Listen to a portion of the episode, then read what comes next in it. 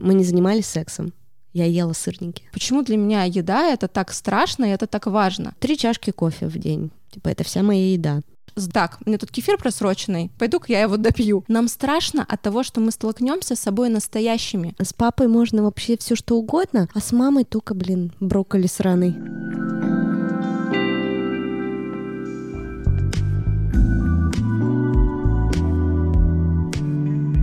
Привет, это подкаст «Нормально же общались», и я его ведущая Оля Микитась, женщина, мама, практикующий подкастер, начинающий писатель и продюсер. Я не эксперт, и здесь мы высказываем только свое мнение и делимся своим видением мира. Мой подкаст про людей и для людей. В каждом выпуске мы делимся личными историями из жизни, об отношениях, воспитании детей, любви и сексе. Мои гости – это обычные люди, а также эксперты, психологи и врачи. И это третий сезон подкаста, и мы начинаем.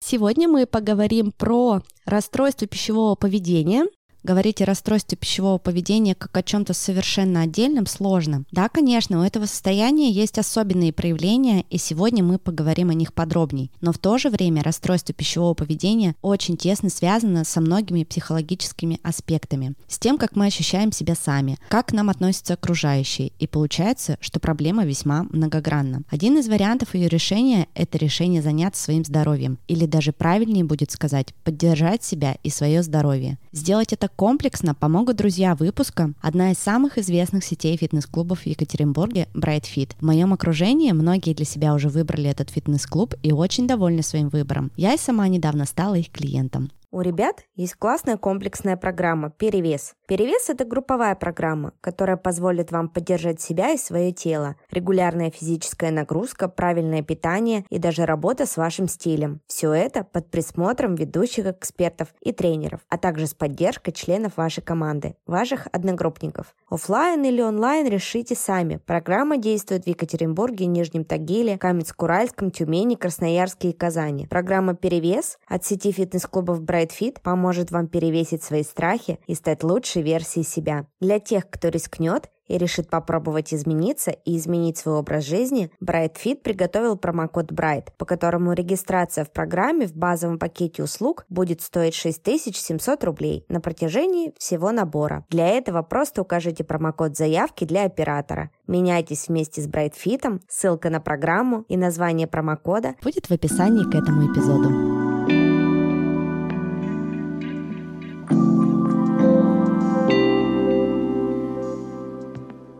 И у меня в гостях две прекрасные девушки, Наташа и Саша. Девочки, привет.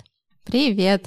Привет. Предлагаю вам представиться. Наташа, может, ты начнешь? Давай. Меня зовут Лобанова Наталья. А я человек, который в прошлом страдал от РПП. Сейчас я являюсь психоаналитиком и помогаю людям решать проблемы с расстройством пищевого поведения.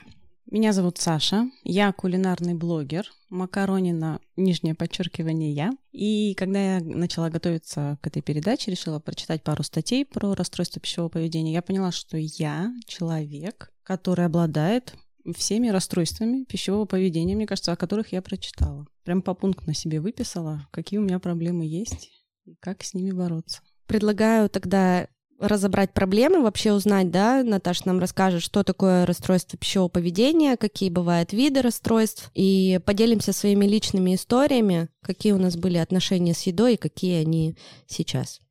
Ну, на самом деле, с точки зрения медицины, сейчас принято считать расстройствами пищевого поведения, сокращенное РПП, да, мы можем прям РПП говорить, если что, только анорексию и булимию. То есть анорексия — это когда ты не ешь вообще, не можешь себя заставить есть, а булимия — это когда ты ешь, но тебе необходимо избавиться от еды, то есть ты ее вырываешь в унитаз тут же. Но я убеждена, что расстройства пищевого поведения, их на самом деле намного больше. И, например, компульсивное переедание, которое не является РПП официально, а, на мой взгляд, это еще какое расстройство пищевого поведения, потому что 90% моих подопечных, они как раз-таки страдают не крайними формами РПП, не анорексия, не булимия, а именно компульсивным перееданием. То есть они используют еду как источник там, получения удовольствия, как источник разрядки какой-то некой внутренней, да, и они начинают переедать. То есть они едят еды больше, чем им нужно. И тогда речь идет о компульсивном переедании, предвестник булимии на самом деле. Так что для начала давайте я дам такую характеристику РПП.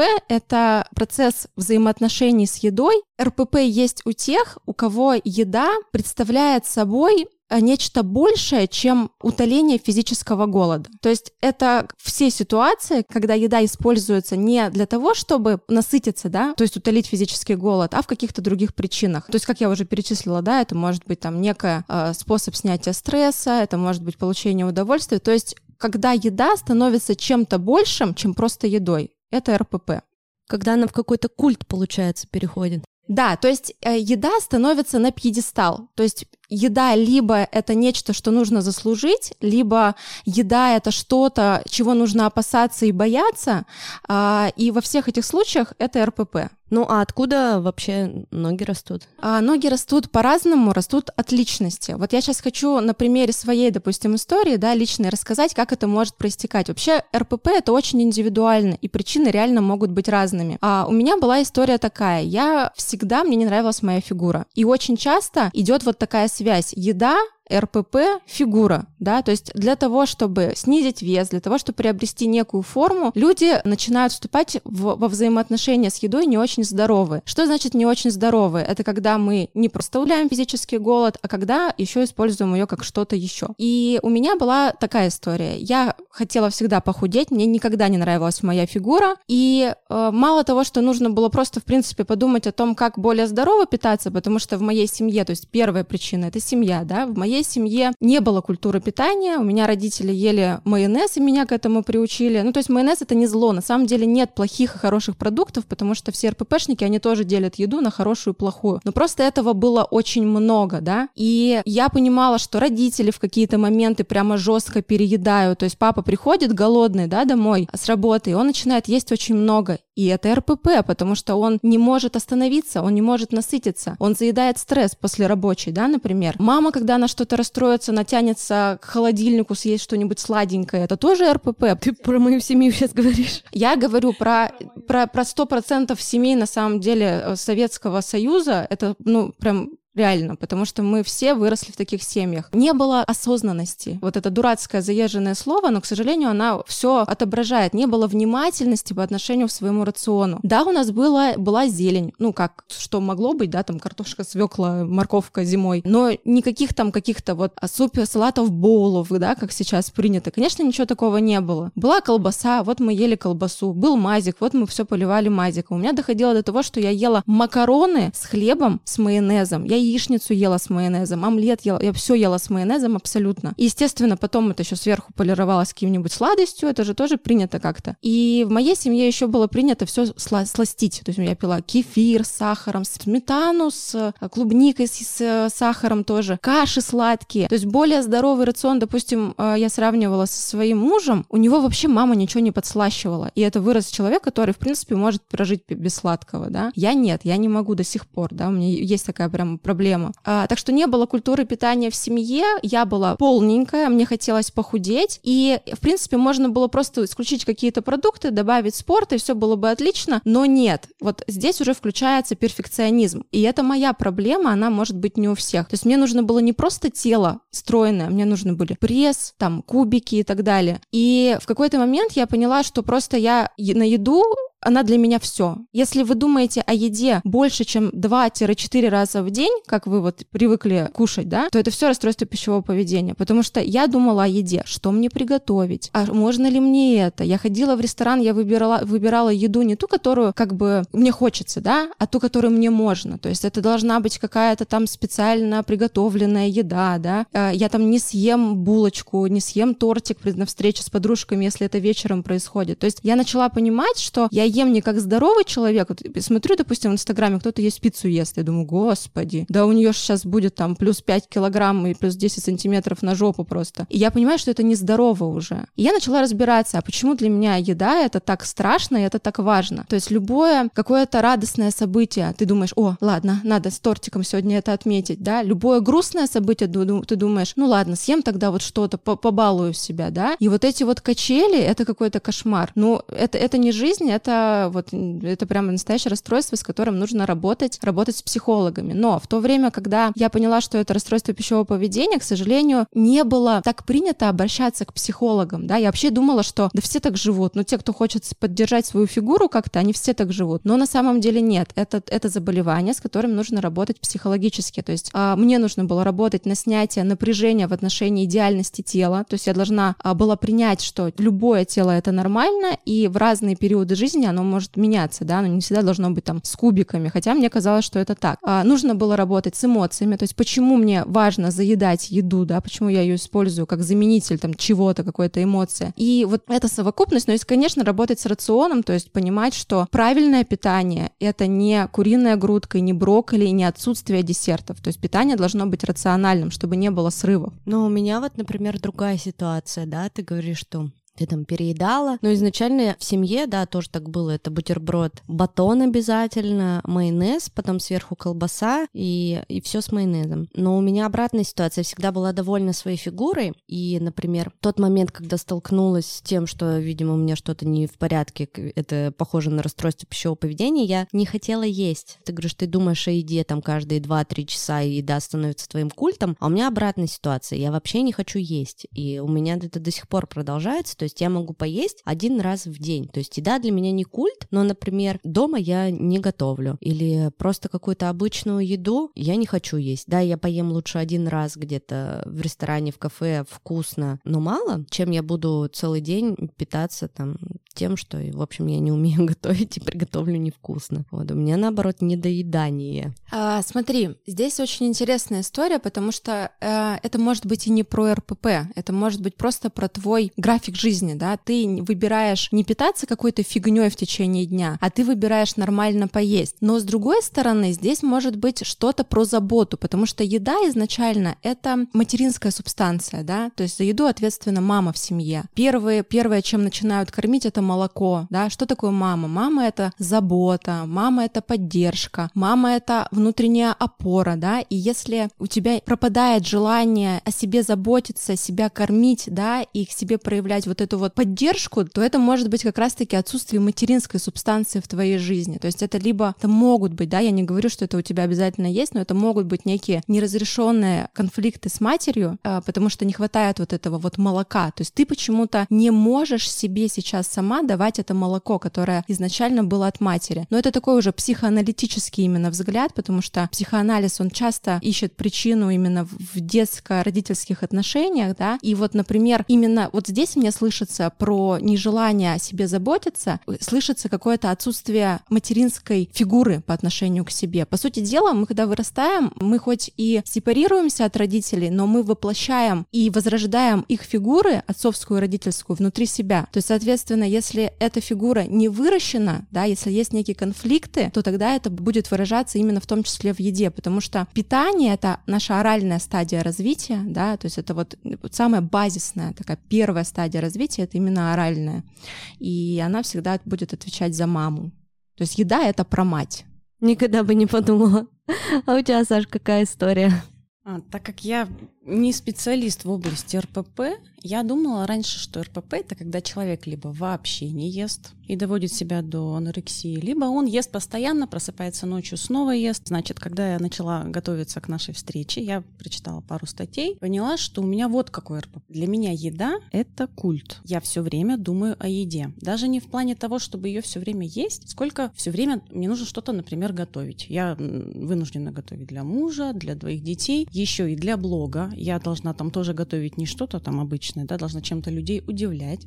У Саши кулинарный блог, у нее 90 тысяч подписчиков почти. И притом удивлять такими рецептами, чтобы это было просто, чтобы все было в холодильнике там и так далее думаю о еде все время. Я когда готовлю завтрак, я уже начинаю готовить обед. Заканчивая готовить обед, я начинаю готовить ужин. У меня все время, мне в холодильнике чего-то не хватает. При том, что у меня может быть заполнен холодильник полностью. Я все время каждый день иду в магазин. Мне обязательно нужно зайти в пятерочку, и мне чего-то не хватает, чтобы что-то приготовить. У меня очень много пропадает еды. Я готовлю столько, сколько физически моя семья съесть просто не может. И мы постоянно что-то выбрасываем. Меня это очень дурачает, но по-другому мне как-то не получается. Либо я готовлю и все это замораживаю ненавижу. Потом, что для меня очень важно? Мне важно, чтобы меня хвалили. Я когда готовлю, мне нужно, чтобы мне говорили, боже, как это вкусно, как это молодец, сколько ты времени потратил. А когда я этого не получаю, когда муж просто сидит, съел там эту тарелку и, и пошел, меня это вызывает возмущение. Почему меня не хвалят? Так, это первое мое расстройство, то, что для меня еда — это культ. Второе — это сладкое. Сладкое — это удовольствие. Самое, наверное, сильное удовольствие в моей жизни. То есть я понимаю, что у меня каких-то, видимо, удовольствий в жизни не хватает, и для меня зайти в кафе, попить кофе и съесть пироженку, я получаю этот резкий выброс эндорфина, да, у меня поднимается настроение. Или, например, заедание стресса. Допустим, если я работаю на удаленке, я, в принципе, могу обойтись без сладкого. Как только я прихожу в офис, встречаюсь со своим руководителем, я начинаю бегать просто по всем кабинетам, там, бухгалтерию, к секретарю, чтобы найти сникерс, конфетку. Я бегу в соседний магазин, потому что я понимаю, что если я сейчас не съем, там вот кусок торта, я просто умру прямо в этом кабинете. Любой там праздник, это же обязательно много еды. Допустим, тот же Новый год, вот я думала, да, это такое, мы как бы позволяем себе есть ночью в Новый год, да, так-то вроде мы ночью не едим, потому что, ну, это же неправильно. Вот Новый год, салаты, там, селедка под шубой и так далее, да. Когда я познакомилась со своим мужем, у него было принято есть с каждым приемом пищи бутерброд с колбасой. Он ест кашу, он ест бутерброд с колбасой. Он ест суп, бутерброд. Как я его от этого отучала, он наконец-то вроде отучила. Вот. То есть у него тоже в семье его бабушка. Она его все время кормила. Вот принцип у его бабушки был, да, Главное, чтобы ребенок был сыт. Неважно, чем он будет сыт, это будут чебуреки, это будут блинчики с мясом, колбаса. Неважно, что муж, мужа они довели просто до операции, у него была на кишечник в связи с этим образом жизни. И когда, например, бабушка вот его приходит к моим детям, она свою любовь выражает а, через сладкое. Она знает, что я против. Не то, чтобы я детям вообще не даю сладкое, но я, я им покупаю то, что там, ну, зефир, там, пастила, ну, что-то мороженое хорошее. А вот она приносит сразу им, каждому по Твиксу, каждому по киндер-сюрпризу, и она думает, что если она не принесет, то они ее любить не будут. И когда я на нее так вот косо смотрю, она говорит, ну, пусть хотя бы при мне поедят сладкое, думая, что я их держу, значит, в черном теле. И обижаются еще, наверное. Либо она говорит, все равно мне скоро умирать. И вот пусть они хотя бы сейчас поедят. То есть она вызывает во мне вот этот комплекс вины, и я уже понимаю, что ну, мне, ну, бороться бесполезно. Если, допустим, она раньше там что-то готовила, какие-то вкусности, да, и я отказывалась, на меня смотрели так, что я враг народа, враг номер один. Поэтому мне все время приходилось говорить, у меня болит живот, я там что-нибудь. Либо она ставила настойки те же самые, да, там все понятно, вкусно, но мне приходилось там, мне на антибиотиках сижу, мне нельзя там есть нельзя и так далее. То есть у нас, конечно, в семье тоже куча всяких этих расстройств. И я еще думала вот по поводу себя, я почему все время думаю о еде, не знаю почему. Ответа на это нет, потому что мама у меня особо никогда не заморачивалась по поводу еды. Почему я выбрала именно вот блог про кулинарию? Почему мне это интересно? Я не знаю. Например, когда мы провели интернет, в институте я была, я случайно наткнулась на вот первый раз кулинарный сайт Анастасии Скрипкиной, что ли. И я там проводила ночами. Вот люди, я не знаю, на порно-сайтах сидят ночью. Я сидела на кулинарном сайте, выписывала себе рецепты, расклеивала на эти желтые бумажки по всей квартире у меня было, чтобы мне приготовить. Откуда это, я не знаю. Моя, может быть, бабушка, которую я не знала, она устраивала застолье. Может быть, это на,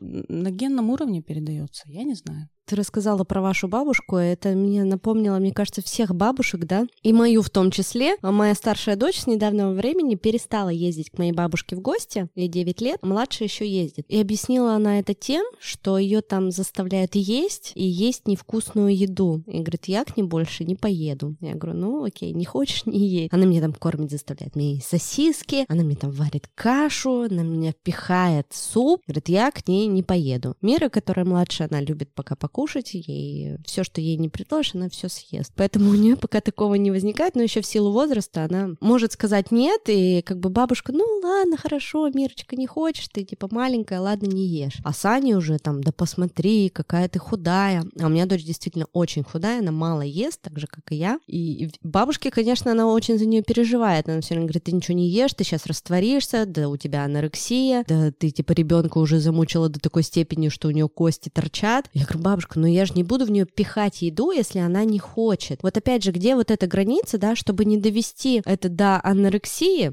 а в садике ее не заставляют есть? Потому что я столкнулась сейчас с проблемой, когда приходит у меня младший сын и говорит, мне там воспитатель сказал, пока не поем, я не встану. Ну, я ему, в общем, сказала, что если тебе еще раз скажет так воспитательница, ты скажи, что мама как бы придет. Ну, потому что я против вот этого. И, ну, вроде сейчас она его не заставляет. Не знаю, говорила или нет, но вот это мне не очень нравится. Но у меня младшая, которая 4, она добавку просит наоборот. С воспитателем я сразу поговорила, то есть, что ей нельзя молочку, там прямые коровьи продукты, да, последующие там типа масло и сыра ей можно, а прям чисто коровье молоко ей нельзя. И изначально ей сказала, что я не заставляю миру доедать до конца. Поэтому если она что-то не хочет есть, заставлять ее не нужно. Возможно, просто поговорить с воспитателем, потому что я опять же ты сказала про доешь до конца, потом встанешь. В детстве такое тоже было. Ты же не встанешь из-за стола, пока ты не доешь это все до конца. И ты, я помню, сижу, давлюсь, у меня уже просто, меня еда уже сейчас обратно пойдет, но я понимаю, что я не могу встать, мама стоит, смотрит на меня таким волчьим взглядом, и это же первые вот эти вот как раз зачатки, да, Наташ, когда... А я вот по себе чувствую, что я, мне тоже иногда хочется так сказать. Но я как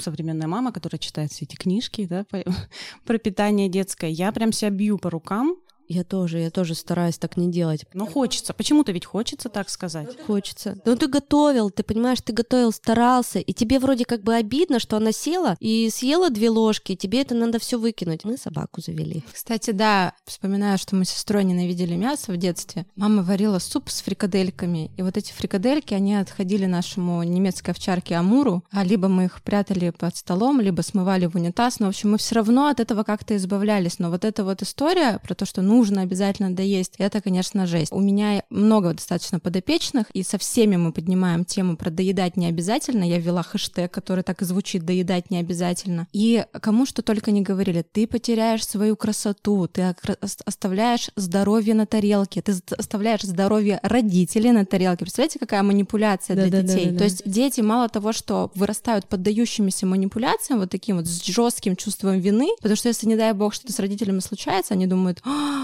так это потому что я не доел. Ну, то есть это может быть прям реально э, полноценная травма, да? А вот это ложечку за маму, ложечку за папу, за брата, Самолетик за свата.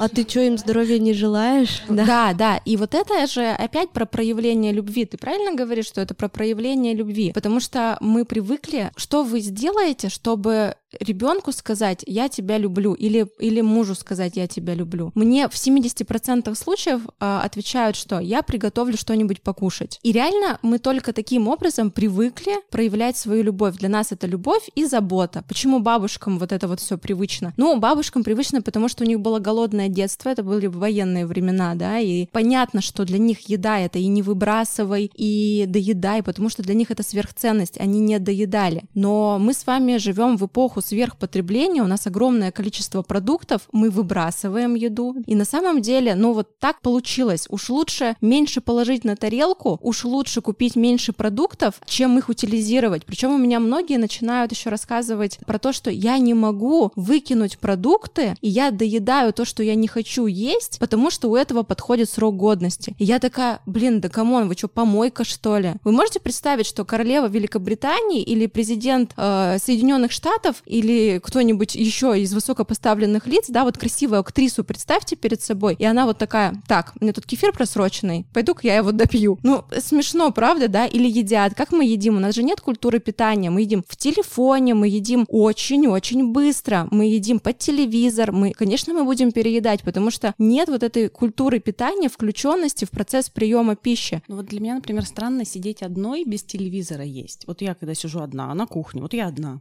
И, и мне как-то странно. А вот что конкретно тебе странно? Можешь описать? Не знаю, я себя чувствую странно. Одиноко. Как-то одиноко. Мне нужен телефон, компьютер открыть. Когда мы сидим с детьми, например, я пресекаю все это, никаких там компьютеров и так далее. А вот когда одна, мне странно есть одной. Есть еще, знаешь, ты говоришь про странно, у меня есть э, еще те, кто говорят, мне нужно усилить чувство радости. То есть для меня еда — это получение удовольствия, и когда я смотрю, допустим, какой-нибудь сериал параллельно или там листаю Инстаграм, для меня это прямо усиленное получение удовольствия. Но вообще я считаю, что это про то, что мы разучились оставаться одни сами с собой наедине. Нам страшно от того, что мы столкнемся с собой настоящими, даже за приемом пищи, потому что начинают лезть вот эти вот мысли в голову. Реализована ли я? Счастлива я? Почему, да, вот я не испытываю положительных эмоций, мне для положительных эмоций нужна еда. Да потому что я, блин, несчастна. Я не делаю то, что я хочу, я живу непонятно с кем, меня достали мои дети и так далее. Я не получаю удовлетворения, поэтому, когда я прихожу в социум, для меня это стресс, и мне нужно срочно побежать сожрать тортик или конфетку, что-нибудь сладенькое, просто для того, чтобы унять вот эту бесконечную боль и вот этот уровень стресса, да, иначе я просто разревусь, иначе я просто не смогу здесь находиться, потому что у меня зашкаливает, да, у меня зашкаливают эмоции. Мне кажется, я использую пищу чаще всего в непищевых целях. Да, и я об этом сказала, потому что вот не анорексия, булимия — это РПП, потому что это не так часто, слава богу, встречается. А вот когда мы используем пищу не по назначению, не для утоления физического голода. Да, и я вот прекрасно тебя понимаю, когда ты начинаешь думать на, еще накануне вечером, ты думаешь о том, что тебе приготовить на завтрак, а потом чем ты будешь питаться на обед, потому что больше не о чем думать, потому что у тебя больше ничего нет, да, тем более у тебя так получилось, что у тебя еще совпала работа твоя, это еще ухудшает эту ситуацию, да, потому что когда у тебя работа связана с едой, ты не можешь не думать, твоя работа и есть еда. То есть вот почему я была рада удаленке. Когда я работала в офисе, вот 6 часов, значит, будильник прозвенел, и я бегу домой, чтобы быстрее что-то готовить. А во время удаленки я могу это делать параллельно. То есть параллельно я работаю, параллельно у меня там на кухне что-то варится. Когда вот после работы все это еще, это еще ухудшает ситуацию. Все. То есть ты прибегаешь вместо того, чтобы отдыхать, ты готовишь. Ну и получается, что твой блог, который изначально был задуман как твое хобби, приносить радость, готовить, да, в удовольствие. Я почему начала э, с людьми делиться? Потому что у нас тогда были сильные конфликты с мужем из-за того, что он не ел то, что я готовлю. Причем не потому, что это было невкусно, я надеюсь, а просто потому, что он не привык к такой еде. Это должны были быть сосиски, пельмени и вот э, чебуреки. И мне вот это вот меня разрывало, вот это вот, то, что никто не ест мою еду, мне нужно с кем-то делиться. Вот это вылилось в мой блог. А ты не хочешь на, на заказ готовить? Готовить? Я не умею делать красиво. Ты в каком районе живешь? Нет, я допустим... Вот, для таких, как Оля, это было бы реально решение проблемы. И я, у меня таких миллион, кто не любит готовить. И вас надо просто сконнектить. Да, при том, что я как бы, я люблю есть, да, то есть моя основная проблема, то, что я люблю есть, я люблю есть вкусно, я люблю, когда мне готовят, когда это готовят для меня, это проявление какой-то заботы. Когда у меня был мой последний партнер, почему у меня сейчас случилась такая ситуация, что я похудела на 5 килограмм просто для меня, для моего веса, чтобы вы понимали, я весила всю жизнь 48-50 килограмм. Сейчас я вешу 43 килограмма. Для меня это вес, ну, просто максимально низкий. Я, наверное, так весила в школе, я не знаю, в классе в пятом, наверное. Просто худоба. При том, что я еще спортом начала заниматься, Наташа, с нашего, с нашего первого подкаста, где я говорила, что я вообще, я и спорт — это вещи несовместимые. Теперь я бегаю по 3 километра в день. Сегодня два пробежала. Я слежу и боюсь сглазить, если честно. Да, там и растяж растяжка и бег.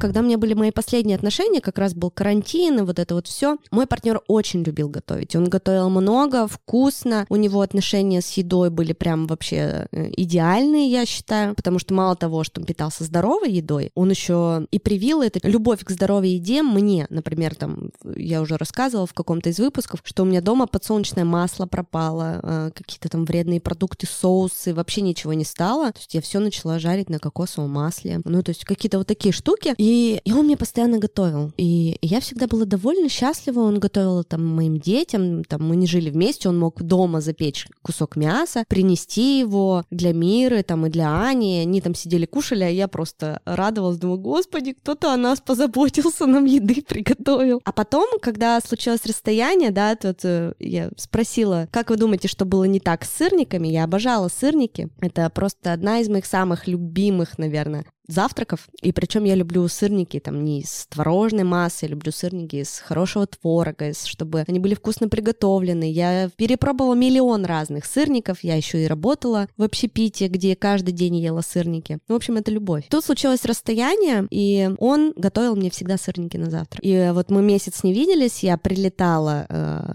всегда утренним рейсом, и первое, что я делала, мы приходили домой, и мы не занимались сексом я ела сырники. То есть я человека месяц не видела, то есть я ехала, чтобы съесть его сырники. И вот пока я этих пять сырников не съем, то есть я как бы, я даже его не вижу, чтобы вы понимали, как бы это ненормально. Люди месяц не виделись, да, они бы сразу прибежали домой и стали бы сексом заниматься. А тут мы при пришли домой и едим сырник. И вот для меня это был какой-то ритуал, то есть я знала, что меня ждут, Там я целый месяц этого ждала, чтобы приехать и съесть его сырники. И после того, как мы расстались, я полгода уже не ем сырники, вообще ни в каком виде. Один раз мы пошли с дочкой в кафе, она заказала себе сырники на завтрак. Я съела у нее маленький кусочек сырника, и пока мы шли до школы, меня вырвало по дороге в парке, потому что это просто был даже не сырниковый вкус. То есть я думала, может, с ними что-то не то, но как бы вот у меня ребенок съел два сырника, он абсолютно счастлив, здоров, ее не тошнит, у нее все в порядке. И я поняла, что это... Я до этого даже не думала про эту сырниковую историю, типа просто не ела их. И вот съела этот кусочек, и после вот такой своей реакции своего организма, своей психики, я очень сильно испугалась. И,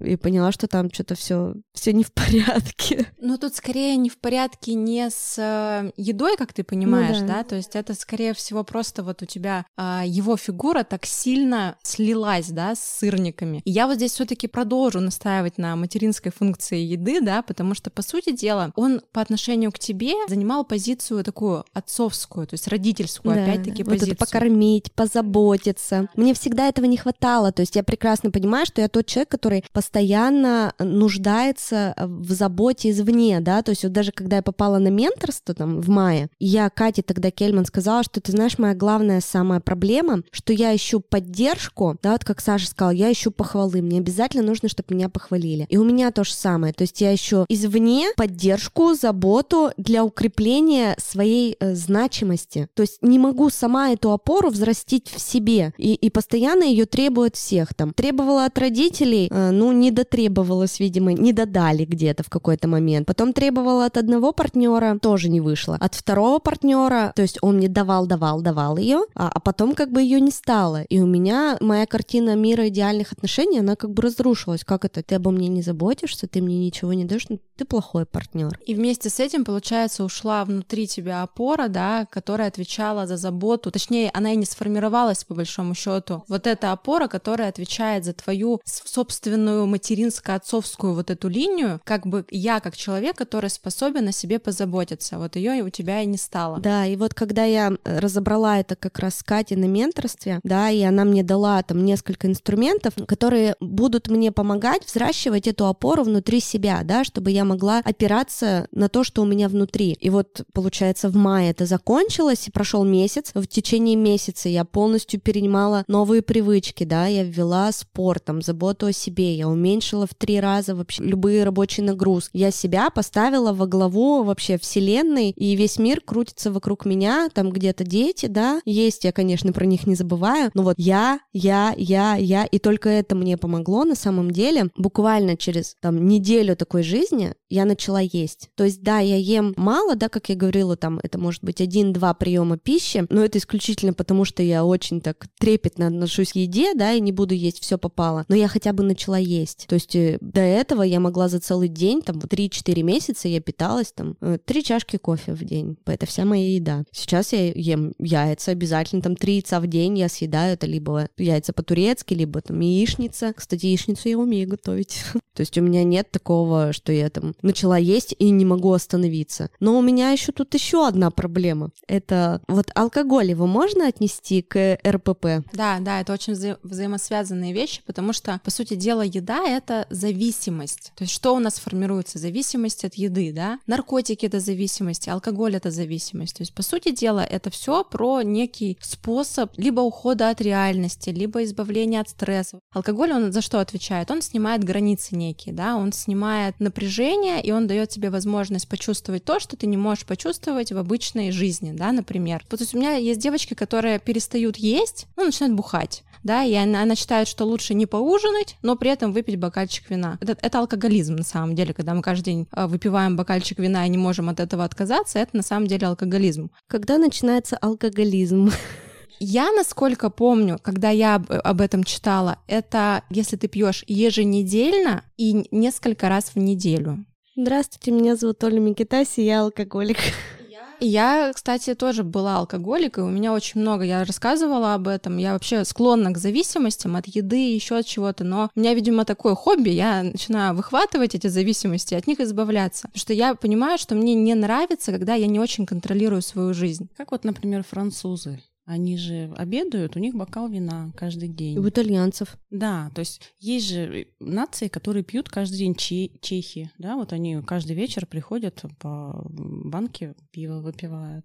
Здесь еще, наверное, знаете, что важно? Что ты не можешь от этого отказаться, да? Это я читала когда об этом, там говорилось о непреодолимой тяге. То есть тебе настолько хочется выпить, что ты не можешь себе представить, как ты этого не сделаешь, да? Если ты понимаешь, что ты не можешь отказаться, то это проблема. То есть, ну, прям тут уже нужно разбираться со специалистом. Ну, слушай, у меня такого нет. Типа, я могу... Я, во-первых, знаю свою норму. Если там, например, 18 лет я еще не знала свою норму и могла напиться пьяная, прийти домой лечь маме под дверь, то сейчас я знаю свою норму, это два бокала, и типа мне хорошо, меня никто не бесит, и я ложусь себе спокойно спать, засыпаю, с утра у меня ничего не болит, и все классно. На прошлой неделе мы пошли встречаться с подругой в бар, я выпила вместо двух бокалов три бокала, и потом еще зачем-то выпила сидр, и на следующий день мне было так херово просто. Я полдня умирала. Но тебе же не хотелось опохмелиться. Вот говорят, если хочется опохмелиться, значит, ну, ты алкоголик. Ну, я Нет. тут не, не соглашусь. Про опохмелиться это, по-моему, прям вообще жесткая жесть. И это, мне кажется, уже какая-то стадия. Я не специалист, честно вам скажу, по алкоголизму, скорее больше по РПП. Но знаешь здесь еще что я вспомнила? Ты не, не только не можешь отказаться, но ты еще не можешь испытать вот эти вот чувства, эмоции, расслабления без алкоголя. То есть если у тебя есть какие-то альтернативные способы для испытания вот этих эмоций, это еды тоже касается. Если я могу почувствовать удовольствие без шоколадки, то тогда все окей, да, и я иногда могу использовать еду как получение удовольствия, такое тоже бывает. Но в основном 80% случаев я могу отказаться от э, бокала либо от э, шоколадки, чтобы почувствовать себя хорошо. А вот если нет, и это единственный способ, это уже... Ну вот для меня вот сладкое, это вот похоже, что единственный способ. То есть я не могу расслабиться от прочтения книги, я не получаю такого удовольствия, или от просмотра какого-то сериала хорошего. Да, мне хорошо, но не настолько, когда я ем свежий Наполеон, там, например. Действительно, самая вот, очень яркая Очень эмоция. яркая эмоция. Еще у еды, конечно, бесспорно, очень много плюсов. Это недорого относительно. То есть, там, не знаю, пойти на массаж, путешествие, ну, даже массаж, да, там, 2-2,5 тысячи рублей, это не кусочек торта за 300 рублей. То есть есть разница. Она всегда под рукой. То есть на массаж нужно записаться заранее, да, спланировать как-то свое время. Еда всегда вот у тебя магазин под, рукой. У нас еще и проблема-то в том, что перенасыщенность. Мы ходим вокруг там, и у тебя витрина с сладостями, дома сладости, магазин. Самокат через 15 минут привезти. Вообще никаких проблем. То есть у нас вот, вот из этого еще складывается. Она доступна, она тебя не обвинит, она тебя никак не обидит, да, то есть еда это легко и это быстро. Так же, как мы награждаем себя едой. Вот я сейчас вспоминаю, да, когда ребенок, допустим, что-то победил где-то, да, что-то получил. Сразу ведь все мамы пойдем. Отметим. А застолье, вот вы начали говорить, да, это, это тоже обязательно, чтобы стол да. ломился. Обязательно. И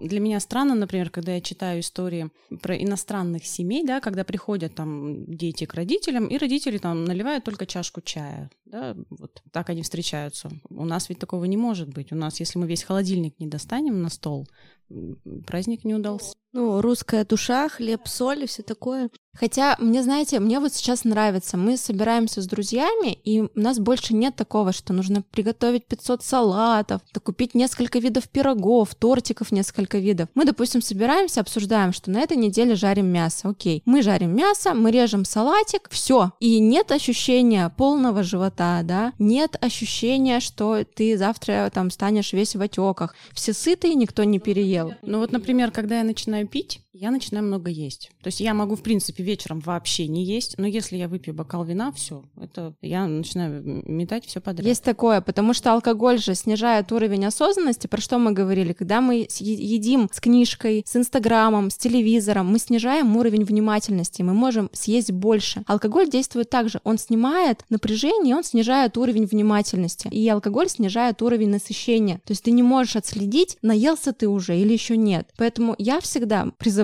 бухать в одиночестве. Свежий пример подъехал. Я вчера пила в одиночестве, Наташ, на балконе. Выпила два бокала вина. Съела плитку Риттер Спорта с миндалем. Еще горсть винограда. А что хотела? Секса, наверное. На самом деле мне было просто очень одиноко. Вот, да, да. Типа вот это одиночество на меня накатило, весь день на меня накатывал, накатывал. Я пошла купила бутылку вина, а, белого сухого своего любимого, засунула его в морозилку и вот ждала, пока дети все придут домой и все там займутся своими делами, а я сяду на своем любимом балконе, буду пить вино, все это есть и думать, какая же я одинокая старая мать. Я сейчас, знаешь, вспомнила, вот извини, что я тебе такой пример сейчас приведу, но я сразу вспомнила «Секс в большом городе» Саманта Джонс. Там был фильм а, про то, что она жила со своим, а, значит, вот этим вот молодым партнером, и он ей как бы все нравился, все такое, и он там ласковый, заботливый, но она все время смотрела на соседний балкон, где ее сосед трахается с разными женщинами. Ну, мы помним, да, все Саманту Джонс. И она говорила, она, значит, приехала к подружкам, они ей говорят, ни хрена ты поправилась, у тебя вон живот, живот торчит из джинсов. Она доедает предлагая десерт, говорит, да, потому что я как бы ем, а хочу я есть член вот этого вот соседа моего. И, и у меня реально есть девочки в практике, которые вместо того, чтобы заниматься сексом, они едят. Ну вот так, потому что складывается жизнь. И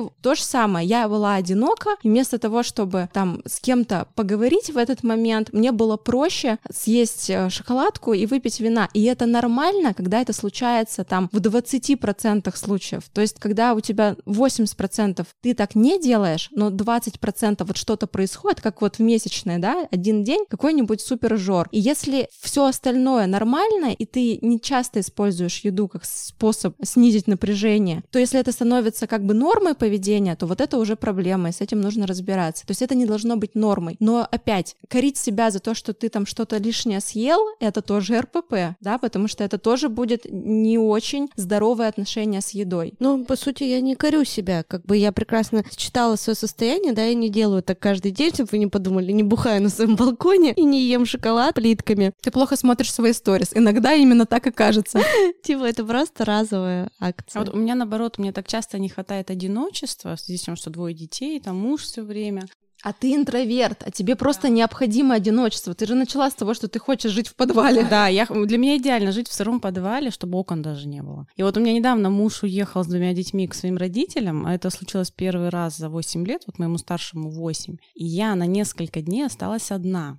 И вот я давай спрашивать у подписчиков, что мне теперь делать, вот у меня свободный вечер, они мне давай там музей, кино, там все дела. А у меня первая мысль — это пойти купить шампанское, мороженое, я, я так и сделала, в общем-то. Купила клубники, черешни, причем я поняла, что мне не надо ни с кем делиться. Ни черешни, ни клубникой, ни мороженым, никто не будет бегать и кричать «мама, дай мне». И я так провела, вот мне кажется, все эти дни, вот четыре дня, я вот с работы прибегала, тут же в кровать, сериал, то, то тоже ведь неправильно. У меня столько свободного времени, я могла им распоряжаться как угодно. Но почему неправильно? Правильно все, что мы выбираем на самом деле. Но мне это просто было очень необходимо. Вот. За, за 8 вот. лет. И для меня это как отпуск. Вы знаете, иногда э, вред, который мы получаем от еды, он намного ниже, чем та польза, которую наша психика получает от еды. То есть иногда нужно дать возможность психике удовлетвориться во вред телу. Но опять, если это не происходит на постоянку. Ну да, какой-то баланс должен быть. То есть и ты этот баланс, ты должен это все время, по сути, держать в голове. То есть себя контролировать. Да, я могу расслабиться, но вот вчера, да, я объелась вечером, я с утра пробежала 3 километра, на растяжку сходила, спортом позанималась. Сегодня с утра я тоже побежала. Да, то есть это не должно быть отработано отработкой, типа я поела, но мне теперь нужно побегать и попрыгать. Нет, то есть отработка это РПП опять тоже. А, а когда ты это делаешь просто потому, что ты себе разрешила, поела, все окей, на следующий день встала, что мне может сделать, что, что может сделать мне день лучше, что может меня усилить? Я пойду бегать, да, то есть если ты выбираешь каждый день шоколадку вместо какого-то другого усиления, то это как бы уже вот так. А еще знаешь, что я про тебя подумала, что такое ощущение, как будто ты едой себе безопасность создаешь. То есть вот это вот какое-то ощущение безопасности безопасности ты формируешь при помощи еды. И опять, да, в подтверждение идеи о том, что еда — это про маму, про материнскую функцию, что за безопасность, за базовое чувство безопасности ответственна мама. То есть если мама недолго кормила грудью, например, либо были тяжелые ро... вот, это очень мало. То есть не было создано коннекта доверия миру. Ощущение базовой безопасности, что здесь обо мне позаботятся. И мир представляется как все время череда каких-то опасностей. Тебе с ними нужно как-то бороться. А лишний вес, он же что делает? Он тебя упрочает на земле, он тебя делает устойчивым на земле, и он, он создает для тебя внешние границы. То есть для того, чтобы человек мог взаимодействовать с миром, ему нужно укрупниться. И также тоже начинают делать дети, когда они поправляются, когда им нужно показать, мама, я здесь, я имею право на существование. И они начинают поправляться. Ну и, как правило, у таких детей, они как раз-таки мамы, они тоже начинают очень много кормить для того, чтобы выразить свою любовь едой, если не умеют ее выражать словами. А он все время сигналит, мама, я здесь. На пляжах у нас что творится? Там такие дети, я в прошлом году смотрела это. Вот мы так подошли плавно к этой теме, да, детской. Меня, не знаю, вот, Саш, расскажешь про своих детей, я сейчас расскажу про своих. Меня беспокоит, что Аня, ей 9, ничего не ест. И типа, и мне заставлять ее бы не хочется. Но она ведь при этом не чувствует себя плохо. А у нас был прямо вот два месяца назад, по-моему, ну где-то полтора, у нас прямо был такой случай, что она ничего не ела целый день. Я стараюсь ее не заставлять, я ей предлагаю, э, ну вот как я с этим работаю, да, я ей предлагаю разные варианты я ей предлагаю сходить со, со мной вместе в магазин и выбрать то, что она будет э, есть. И это будет не сладкое, и это будет не вредное. То есть это будет хорошая еда, которую она сама выберет и которую она будет есть в течение там трех дней, к примеру. Она там выбирает йогурты, она выбирает там определенный сорт сыра, она выбирает какие-то хлопья. Однажды она даже выбрала овсяную кашу, она вообще каши не ест. Но у нее недавно случился приступ с поджелудкой, у нее не выдержала поджелудка, она целый день ничего не ела. Я опять ей предлагала, там, Аня, поешь, Аня, поешь, отказывается, отказывается, но я же не буду в нее пихать. И она на следующее утро, был очень жаркий день, да, это где-то в мае было, она с утра съела яблочко на голодный желудок, сутки ничего не ела. Мы поехали за город, пока ехали по жаре, доехали до леса, и она два часа э, ее тошнила. И мы на следующий день, и вот ее целый день тошнило, тошнило, тошнило, ничем, то есть она просто пила воду. На следующий день мы поехали к врачу, начали сдавать все анализы. Ну, и в итоге оказалось, что у нее вот так сработала поджелудка, да, то есть она на голодный желудок съела яблоко, там ей э, врач прописал диету, а она так попиталась, она испугалась очень сильно. И она попиталась так примерно, ну, недели три. Потом она снова стала все меньше и меньше и меньше есть. Видимо, до какого-то следующего приступа, пока она опять не испугается, потому что я словами до нее донести не могу. То есть я ей, Ань, если ты не поешь, ты помнишь, что с тобой случилось, там буквально месяц назад, ты помнишь, как тебе было плохо, что ты тут умирала, рыдала, тебя тошнило? Да, помню, но есть не хочу. То есть вот как вот с этим работать? Я не понимаю, с какими словами с ней разговаривать. А если чуть-чуть шантажировать, нельзя? Ну, я просто представляю, как бы я себя вела. А, может быть, вот ты сейчас поешь, и мы пойдем там туда-то. Ну, я понимаю, что это, наверное, не совсем правильно. С девятилетками, понимаешь, что-то уже не работает. Как бы с Мирой может сработать. А может быть, ей кто-то сказал, что девочка должна быть худой? Я не знаю, может быть, у меня с девочками нет опыта, потому что у меня два мальчика. Может быть, подружки какие-нибудь обсуждают, что надо быть худой обязательно. У нее никогда, причем, не было тяги к еде. То есть она всегда кушала как птичка вообще, даже в детстве она очень мало ела. То есть Мира сразу, когда родилась, ей надо было первое, второе, еще компот запить, и она как бы продолжает хорошо есть. А у Ани изначально не было потребности в еде, при том, что я грудью ее кормила до двух лет почти. Наелась. Она всегда была такой как бы плотненькая, а потом с четырех лет она стала все худеть, худеть, худеть. Сейчас у нее такие ноги, то я не знаю, как мои пальцы, наверное. Оля, какой у нее эмоциональный фон? Ну, то есть вот а, все равно сейчас есть такая некоторая травмирующая ситуация в семье, да? И как она вообще это все переживает? Слушай, мы с ней много очень разговариваем на эту тему. Травмирующая ситуация, ты имеешь в виду то, что папа отдельно? Да, развод. У нее это и до развода, понимаешь, было. Возможно, стоит как бы копнуть куда-то в эту сторону, но у нас э, мы никогда при ней не ругались, у нас никогда не возникало никаких конфликтных ситуаций. И сейчас, то есть мы тоже стараемся вокруг нее, потому что знаем, что ей больше нужно заботы, больше внимания, создавать благоприятную атмосферу и окружать ее максимально вниманием. И как с его стороны, да, со стороны папы, и с моей стороны. Вот. Тут именно, как это может быть связано с питанием, я, я не знаю.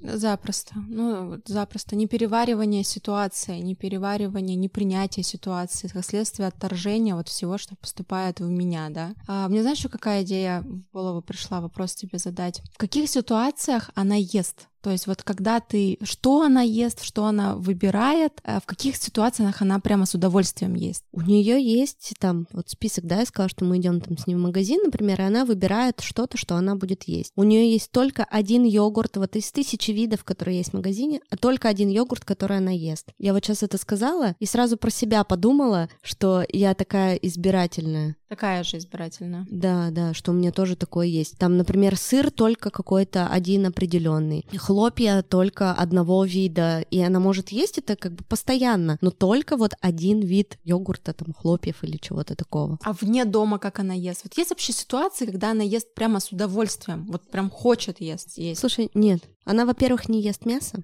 у нее начались вот эти, там еще примерно год назад, она перестала есть э, сосиски. Если раньше э, очень было комфортно, да, дать ребенку сосиску, он поел, и ты такой, о, ребенок пообедал, то год назад они вообще отказались от мяса. Мира ест мясо только в садике, э, может съесть куриный суп. Аня ест только бульон от куриного супа и вермишель. Из мяса она вообще ничего не ест, ни сосиски, ничего. И из соображений, что она о животных думает. Животных жалко, да? Себя не жалко, видимо. Да, вот ты спросила про друзей, да, там э, про подруг. Она же откуда ты это взяла? Ты же ешь мясо? Слушай, дома нет. Мне кажется, вот ты еще так часто повторяешь, что она такая же, как я, она так на меня похожа.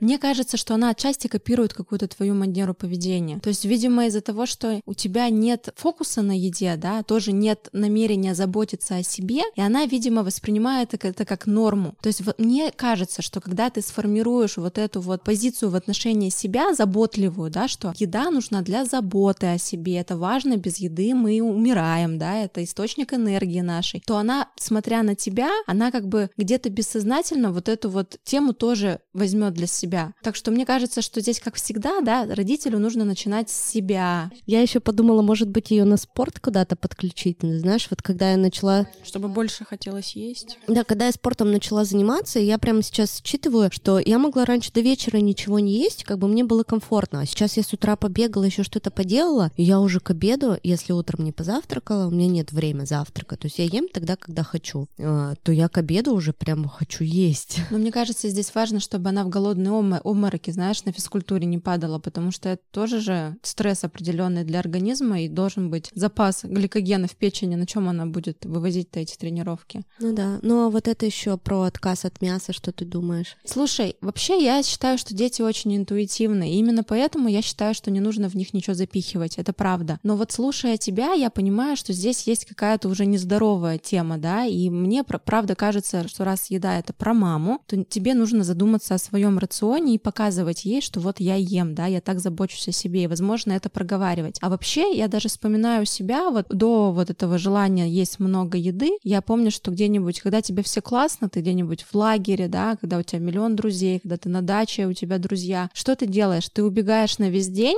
потом ты понимаешь, что где-то все, батарейка заканчивается, ты голодный, ты прибегаешь, ты съедаешь только то, что тебе вкусно, то есть со всей тарелки в лагере ты выберешь то, что тебе вкусно, и ты убегаешь дальше, то есть ты не заморачиваешься за еду. И вот в этом интуитивность ребенка, да, проявляется, но потом что-то ломается, что-то портится, и ты уже начинаешь использовать еду не в пищевых целях, да, как вот Саша выразилась. Поэтому я считаю, что дети максимально интуитивны, и то, что даже мира твоя сейчас ест, это тоже нормально. Ей, у нее, ей почему-то это надо. Да, нужно смотреть, как это потом будет проявляться. А, где-то, возможно, тоже своим примером показывать, что такое непереедание, что такое там выбор еды.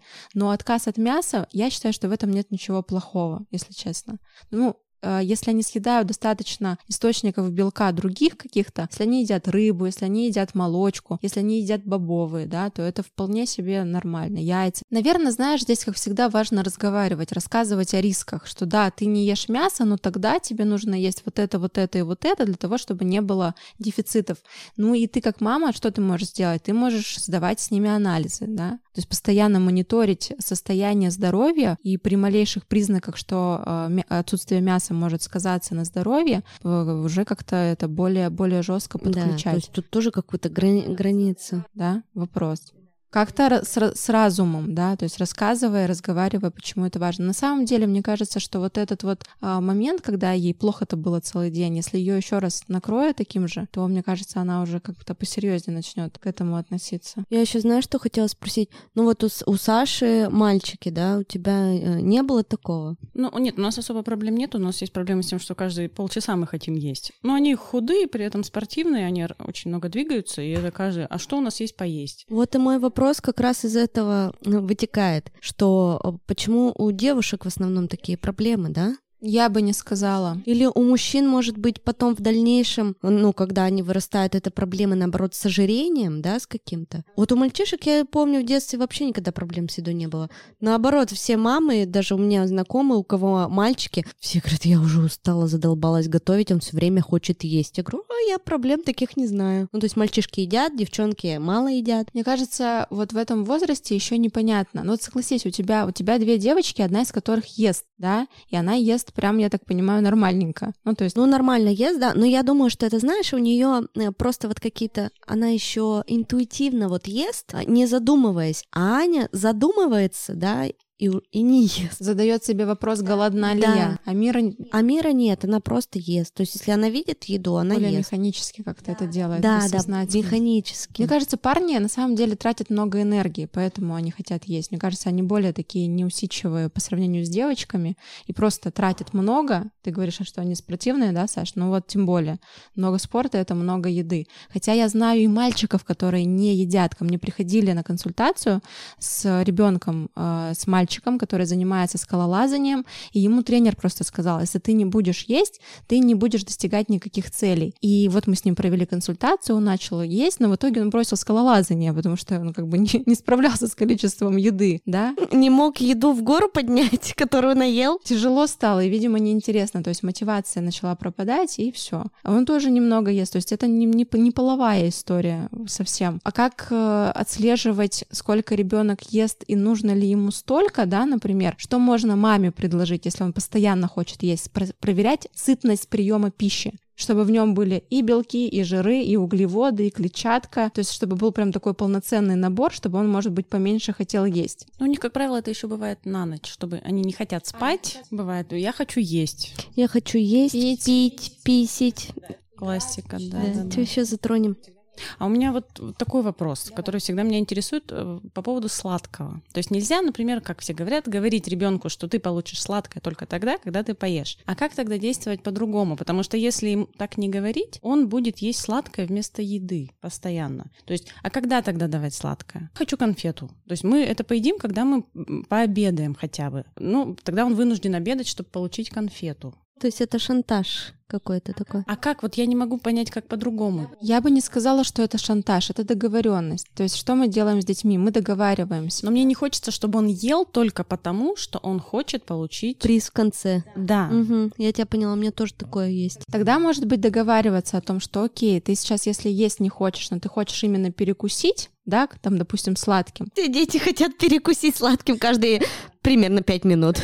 Как моя там родственница говорит, вот ты поставь перед ним столько конфет, вот чтобы вот они постоянно эти были конфеты, чтобы он наелся раз и навсегда и больше не хотелось. Ну так не сработает. Ой, девочки, это на самом деле очень индивидуально. Перед какими-то детьми тут реально надо тестировать. Как в отношении взрослых надо тестировать, так и в отношении детей. Есть реально дети, которым ты э, можешь даже не запрещать, ты поставишь вазу, он там наестся конфет, а потом он уже попросит нормальной еды. То есть вот реально прям стоит ваза, и на самом деле дети же еще часто сочетают учитывают отношения матери и родителей к сладкому и ко всему остальному. Вот я как бы всегда против сладкого в отношении детей. детей но не Я, конечно, себя. при них... Нет, но при них не бывает такого, что я сижу, жру там пирожное, а им не даю. Конечно, так не будет. Вам ничего не достанется. Но я всегда запариваюсь по поводу того, что они едят. Вот это вот сладкое, хорошее, нехорошее. У нас в этом плане с мужем конфликты постоянно, потому что ему все равно. Он покупает эти дешевые печенья какие-то. Я прихожу домой, вижу эти печенья с маргарином, там, пальмовым пальмовым маслом ужасным. И вот почему ты это им покупаешь? Ну а что такого? Мы ели и выросли, и ничего. И ничего. Да, да. и к психологам не ходили. Но на самом деле вот здесь прослеживается такая материнская РППшная история, когда мать относится к еде как к чему-то большему, она и предполагает, что дети будут так же делать. Я боюсь, что вот мой, мой запрет на какой-нибудь, на те же чипсы, например, да, вот я запрещаю, они не едят их, что это у них выльется, потом они прибегут со своими деньгами в магазин, накупят эти чипсы и будут есть где-нибудь там в уголке. Да потому что запрет не работает. Он не в отношении тебя не работает. Ты все равно будешь А есть. как тогда быть? Я пытаюсь объяснить, что чипсы это вредно, Своим примером. а мы не едим чипсы. То есть мы, в принципе, никогда не покупаем. Ты можешь, знаешь, как договариваться? Мне Оля нравится, по-моему, ты так делаешь. Ты дома говоришь, что давайте так, дома мы с вами чипсы не едим, но если вы приходите там куда-то на, на вечеринку, на день рождения, пожалуйста, ешьте. То есть в базовой комплектации дома у нас этого нет в рационе. А вот где хотите, там вот и ешьте. Э, У меня так со многими продуктами, кстати, работает. Типа мы это дома не держим, но если вас где-то этим угостят, или вы пойдете, да, на день рождения, на праздник, еще куда-то, да, Не можете не съесть, пожалуйста, но дома у нас нет ни печенья, ни конфет, ничего. Это вот опять же может быть разовая акция, когда мне хочется что-то купить, и, там, одну шоколадку, да, и съесть ее в одного на балконе. Но и запрета не должно быть. То есть Они едят сладкое, в принципе, каждый день. То есть нет такого, что я им запрещаю его есть. Оно есть все время в шкафу, не знаю, где-то лежит. Но я просто к составам э, так вот смотрю. Если мы идем покупать мороженое, я просто изучаю под лупой вот это, из чего оно сделано. А тут прихожу домой, муж приходит с ребенком из магазина, мороженое максимально цветное. То есть вот там все, что можно вот в этом составе. Почему? Он же знает, муж, как вот я к этому отношусь. Но его ребенку захотелось. И тут еще, видишь, такой, типа, с папой можно вообще все что угодно, а с мамой только, блин, брокколи сраный. И тут у вас еще у детей э, идет, да, расхождение такое, и между вами еще конфликт возникает на этой почве. Это вообще тяжело. поэтому у всех родителей должна быть единая политика. Получается, что я только подавляю. То есть я ему Ты говорю, строгий полицейский, а он хороший, добрый полицейский. Мы не пьем газировку, но при этом он покупает, и у него стоит Кока-Кола в этом. Я ее не пью, детям не даю, но она стоит в холодильнике. Я говорю, хочешь пить ее? Пей у себя на работе, например. Я же не запрещаю ему пить. Я не хочу, чтобы дети видели. Это как вот запрещать курить, но при этом он курит. например. Ну да, да. То есть это, это, не, это не работает. И, конечно, у ребенка, но у него будет складываться а, вот эта вот политика двойных стандартов как раз не из-за того, что ты ему запрещаешь, а из-за того, что у вас нет общего единого мнения на этот счет. То есть надо сначала Вот мне это не нравится. А что с этим делать? с мужем договариваться. Приходится. Да, вот только так. Ну и пока вы не договорились, все равно уже будет у детей вот эта вот двойственность, да, потому что они будут понимать, что мама вроде как бы запрещает, а папа вроде как бы разрешает. Конечно, это недоговоренность, это внутри семьи, это не очень. Это у всех, это много у кого так, но у нас ситуация, да, не каждый день приходит там с мороженым, с печеньем. У нас есть э, такой воскресный папа, и у меня такое было тоже в детстве. С папой праздник, папа ведет меня в Baskin Robbins, на Ленина. Это я жду воскресенье, это самый счастливый день в году. Папа все разрешает, папа то все пятое, десятое покупает. И сейчас я столкнулась с тем же самым, что папа, когда их забирает один раз в неделю, они идут в кафе, едят пиццу, они едят Макдональдс, они едят картошку. Я не против Макдональдса, я не против пиццы. Я даже заказываю домой иногда Макдональдс, это бывает раз там в месяц, к примеру, да, потому что я сама люблю картошку фри. Но это не должно быть вот такой привычкой. То есть у меня даже сейчас о воспоминаниях о моем детстве, о времяпрепровождении с папой, да, как вы услышали, я сказала, что мы шли с ним в Baskin Robbins на Ленина. То есть я даже помню, какое я там мороженое заказывала. То есть для меня это было какое-то вот яркое такое воспоминание. Там мне девочка взрослая 30 лет, а я до сих пор помню это мороженое. Вот, то есть это как к празднику какому-то к этому относилась. А я бы не хотела, чтобы для детей это было вот праздником. Да, мы можем там заказать Макдональдс, но мы не будем это соотносить с каким-то событием. Ну, по сути дела, да, это поощрение, связь с, опять, как, как телевизор с едой, да, это вот что-то, с- вот такое максимальное удовольствие. Тут же и папа, тут же и выходные, тут же и, и, да, и Макдональдс, то есть вот это вот все такое я- яркая, яркая эмоция. Ну, Саша немножечко, видишь, другое, то есть у нее просто нет проработанной внутри семьи стратегии поведения в отношении питания. И на этом, я так понимаю, что и с мужем изначально были кон- конфликты. Мы с мужем э, разные семьи, то есть разная культура культура питания и у меня, и у него. Ну, видишь, тебе нужно работать собственным запретом, чтобы не запрещать, чтобы питаться так, чтобы не было, да, запрета для себя и для детей, потому что запрет формирует желание нарушать этот запрет, да, ну и параллельно договариваться с папой, чтобы все-таки у вас была какая-то единая политика в отношении детей, потому что их пока разрывает. Они не понимают, что можно, а что нельзя, и по какой причине. То есть, по идее, я как уже сразу говорила о том, что РППшники, они делят еду на хорошую и плохую, но нет ни хорошей, ни плохой еды.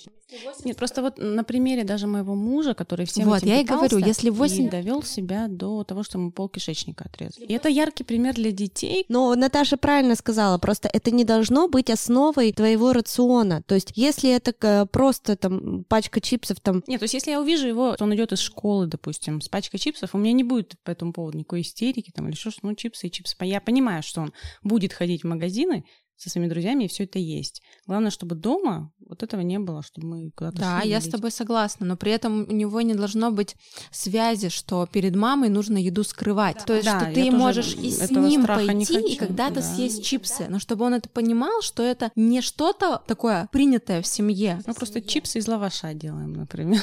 Ну вот, огонь вообще. То есть я понимаю, что они хотят чем-то перекусить, похрустеть там или так Ну это прикольно. Сейчас столько альтернативы, столько всяких классных вкусных, полезных штук. В нашем детстве вообще такого не было.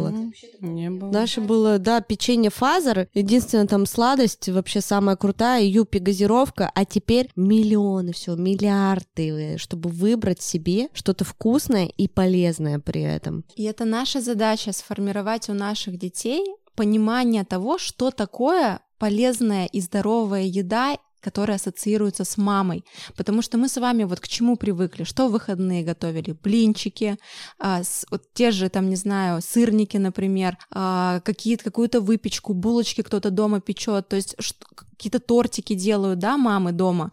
И у детей формируется, что вкусно равно мама, равно забота, равно сырники или равно блинчики. Блинчики не самая так-то полезная, да, еда, но почему мы не можем сформировать то же самое, вкусно равно смузи-боул? Но пока мы сами не будем понимать, что смузи-боул для нас это вкусно, да, наши дети тоже не будут воспринимать это как вкусную еду. То есть основа должна быть, именно основа 80%, мы должны сами кайфовать от еды, а для этого мы должны сформировать у себя себя у самих любовь к здоровой пище, к салатам, да, к зелени, к большому количеству, то есть к нормальным необработанным рыбе и мясу, то есть не к сосискам и полуфабрикатам, а к нормальным продуктам. Но это надо начинать делать с себя, Готовить вместе, готовить вместе с детьми. Мне вообще кажется, что у нас э, очень не хватает, это когда-то даже была моя идея про то, что сделать школу здорового питания для детей. Именно приглашая детей, чтобы они что-то делали своими руками вместе с родителями и таким образом предлагать. Просто раз у нас готовка занимает так, такое количество времени в моей жизни, да, то есть я,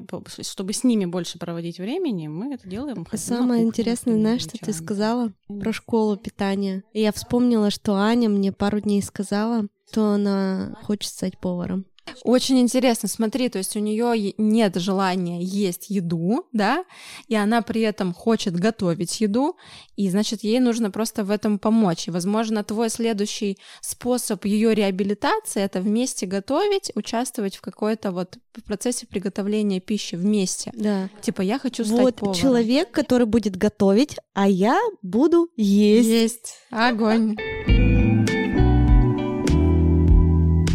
Девочки, большое спасибо. Я вас благодарю за этот прекрасный эпизод. Мы столько тем затронули важных, полезных, интересных, и не только про наших детей, да, про наши какие-то личные проблемы, про РПП в целом и как можно привить культуру питания в семье. Да, поэтому начинаем с себя, вкладываем в себя здоровую, полезную, правильную пищу, пьем много воды. И разбираемся с РПП при помощи специалиста, потому что над этим нужно работать. Да, всем по специалисту, всем, э, как обычно, короче, всем к терапевту.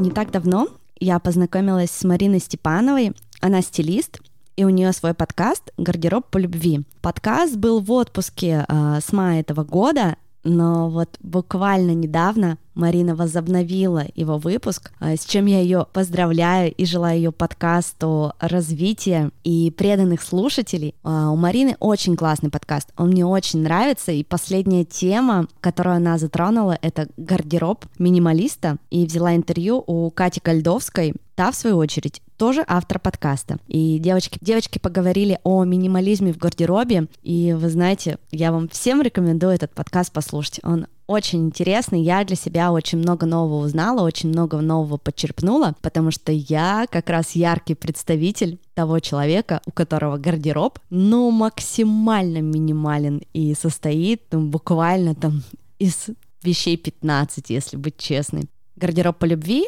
на всех площадках. Apple, CastBox, Яндекс Музыка. Послушайте.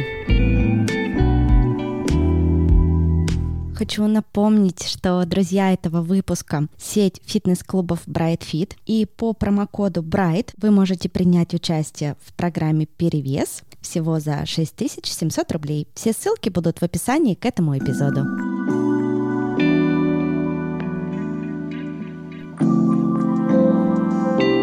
Подписывайтесь на подкаст на Apple подкастах, Яндекс Музыки, Castbox и других альтернативных площадках. Оставляйте свои отзывы, комментарии на YouTube-канале и в подкастах. Не забывайте, что звезды очень много значат. Это не так сложно поставить 5 звезд, если вам действительно подкаст понравился. Также в описании к этому эпизоду будет ссылка на электронный кошелек. Любой из вас может внести свой вклад на развитие подкаста. Будет ссылка на YouTube-канал, некоторые выпуски подкаста выходят на YouTube в видеоформате, и на мой канал в Телеграме, где я делюсь новостями подкаста, где выкладываю фоточки, делаю анонсы, ищу гостей. В общем, там интересно, классная атмосфера. Найти меня в Инстаграме можно. Там я Оля Микитай с маленькими английскими буквами. Всех обнимаю, целую, пока.